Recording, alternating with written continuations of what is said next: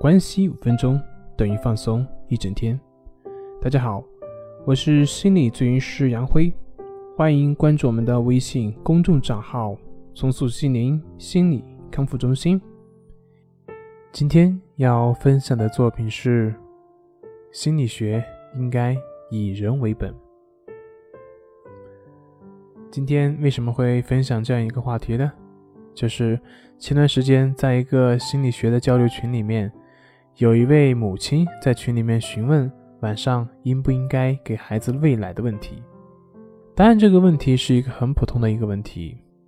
然后呢，群里面有各种论述就出来了，有的说该，有的说不该，等等等等，各说各的。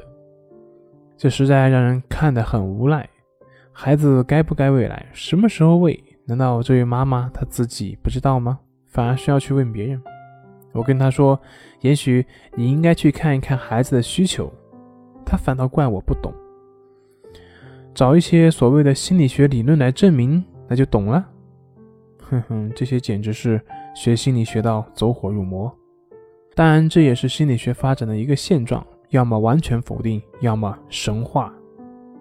学心理学是一个很好的事情，但是如果死板硬套，往往最后是适得其反。就像几年前流行的一个欧美哭声免疫法，也叫做行为矫正儿童养育体系，是行为主义大师华生的作品。它的具体内容是什么呢？就是教你怎么让婴儿变得更乖，并且说婴儿的哭啼完全是大人不会带小孩。他的具体做法就是，婴儿哭的时候完全不理他，让他哭，等他不哭了，就过去抱抱他，给他吃的。那么这样婴儿。就慢慢的学会不哭了，这有点像马戏团训练动物的方法，忽视负面的，强化正面的。在座的各位，你们听了这个方法有什么感觉呢？如果你们觉得好的话，那么各位需要反思一下了，因为这完全忽视了婴儿是一个人这样的一个基本事实。完全把婴儿当成一个生物机器一样看待，这是当时在美国以及很多国家都使用了这个方法，而且非常有用，婴儿真的不哭了。可是接下来的事情却远远不是他们所想象的。这种方法训练出来的孩子大多都是有严重的心理问题，甚至很多都出现了精神分裂，而这就是他们所料未及的。同样。